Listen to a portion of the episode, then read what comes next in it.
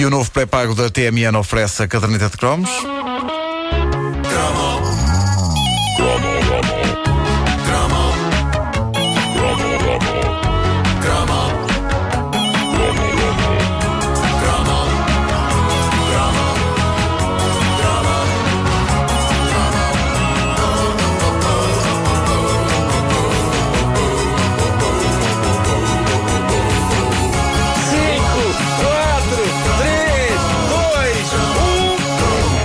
Godzilla.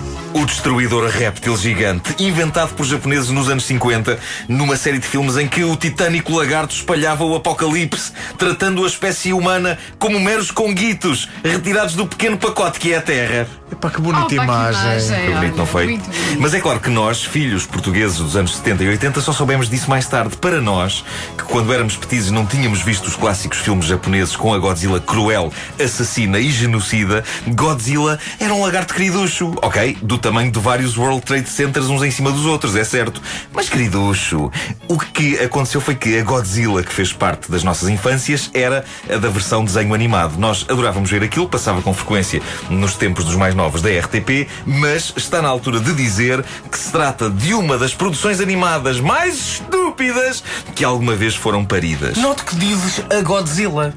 Para mim é uma fêmea. Nunca tinha pensado nisso. Para mim é o Godzilla. Não, É Godzilla. É, Godzilla, É Godzilla, é uma fêmea, aquela uma- te põe ovos e tudo. sim. Tu vês isso naquele filme ridículo que os americanos fizeram. Ah, exato. Como é que Ah, tinha um bom elenco, por acaso. Bom elenco. Boa banda sonora. Sim, é verdade, tinha. Já mirou quais?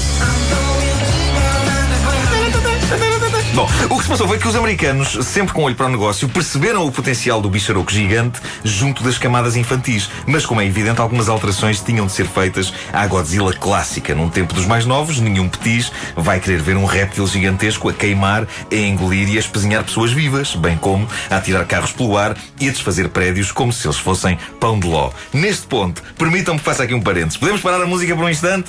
Muito obrigado. Pessoal, o que é ló?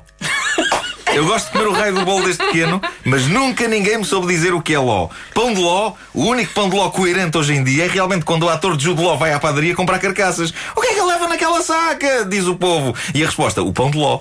É pá, muito bom. De resto, de facto, não. Epá, Ló, é verdade. Voltando à Foi um bom à Godzilla. parte, foi um bom à parte. Foi. Voltando à Godzilla. A versão de Godzilla com que nós crescemos é, então, uma versão devidamente adocicada pelos animadores americanos da Hanna-Barbera e tão adocicada que, como se não bastasse a Godzilla ser boazinha e ajudar um grupo de jovens amigos humanos a resolver casos, tinha ainda um sobrinho chamado Godzuki. Não digas mal que eu adorava isso. fofinho. Um sobrinho! Pelo Ai, menos que fosse a cria dela! Pelo menos que fosse a cria dela, mas não. É a mesma ordem de razões que fez com que no universo Disney eles tenham sobrinhos e não filhos. O Donald é tio do Huguinho, do Zezinho e do Luizinho. O Patinhas é tio do Donald. Dentro do tradicional moralismo clássico americano, eu percebo a ideia. Ou seja, se fossem filhos, isso significava que aquelas figuras fofinhas de olhar meigo tinham tido relações sexuais. É e isso era verdade. impensável. Era impensável. Quando eu lia as revistas do Patinhas, a minha grande curiosidade era: então, mas onde é que estão as mães e os pais destas criaturas todas? Onde é que estão os irmãos do Patinhas, do Donald e do Mickey? Os animais que fizeram de facto amor para que aquelas criaturas pudessem estar ali todas a ser tias e sobrinhas umas das outras? Hã?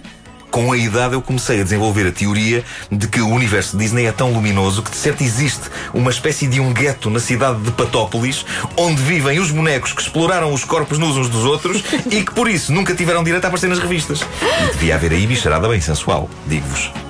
For estranho agora. Sim, Se for estranho. sim. Estranho. Inquietante. Bom, mas a Godzilla com um sobrinho. E reparem como o genérico dessa clássica série animada da nossa infância diz tudo. Eu adoro a maneira como a coisa arranca, épica, agressiva. Godzilla, Godzilla. Até aparecer o sobrinho fofinho da Godzilla. From the depths, 30 stories high,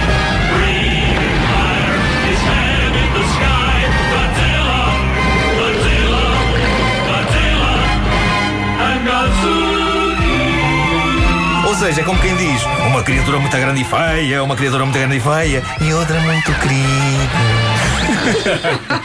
Tudo era ridículo neste desenho animado, mas na altura eu sonhava em ser um daqueles gaiatos amigos da Godzilla, porque eles passeavam na mão dela e ela ajudava-os a combater o mal, que vinha sob a forma de monstros igualmente gigantes, só que, ao contrário da Godzilla, ruins. Devia ser maçador ser atacado todas as semanas por monstros gigantescos. Imaginem como seria a vida. Ah, lá vai mais um, o que é agora? É, pá, é um robô gigante. Deixa-me cá tirar a roupa que tenho estendida. Quando apareceu o pombo radioativo gigante a semana passada, com um cobertor arruinado com o cocó. Nada, imaginam que é um pombo radioativo gigante. Bolas. Nada fazia sentido no desenho animado de Godzilla. Como é que eles perceberam que aquela Godzilla era simpática quando ela chegou? Um monstro marinho gigante aparece, não consegue falar para dizer pessoal, calma, eu sou bom, eu só quero conviver com a malta. A minha teoria é que há imensos monstros gigantes do cinema que se calhar vêm cá com esse intuito. Só que como começa logo tudo a disparar, eles irritam-se. Claro. Que se irritam. Pois é, pois é. Todos nós nos irritamos. Pois é.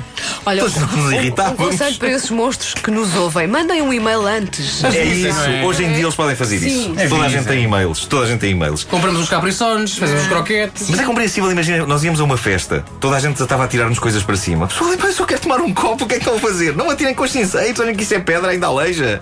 Olhem que eu começo a bordoada a toda a gente. Pronto, era o que acontecia. Uma Godzilla simpática, acompanhada por um sobrinho queriducho e que tem asas e voa. A irmã ou o irmão da Godzilla devia ser cá uma maluca ou um maluco. Para ter asas é porque houve ali relação interespécies. Houve ali louco, louco amor entre um lagarto gigante e um passarão qualquer. Muito bizarro. Uma coisa deliciosa dos desenhos animados é que só os monstros maus é que faziam estragos. A Godzilla passava na maior. É como quando temos um cão grande, um labrador, e ele deita umas coisas ao chão, não é? E, ah, marota da Godzilla! Olha que levas o meu marido esmigalhado debaixo do pé! Ai, marota! Deixa-me cá bater-lhe com um jornal. Olha, não deu por nada. Bom, eh, estas questões de lógica só me assaltaram um momento mais tarde. Na altura, Godzilla e Godzuki eram heróis e sempre que a minha mãe me levava a mim e à minha irmã a passear à beira Tejo, eu sonhava que bicharocos assim apareciam e que um dia eu estaria a levar porrada na escola e eles apareciam e comiam os meninos maus. Nunca apareceram. Nunca apareceram. A única coisa que apareceu uma vez num passeio destes foi uma galocha. No Tejo. Não faz o mesmo efeito. Mas chamaste-lhe Godzilla na mesma. Claro, A galocha anda Godzilla Godzilla. anda comigo e a galocha a boiar. A galocha a boiar.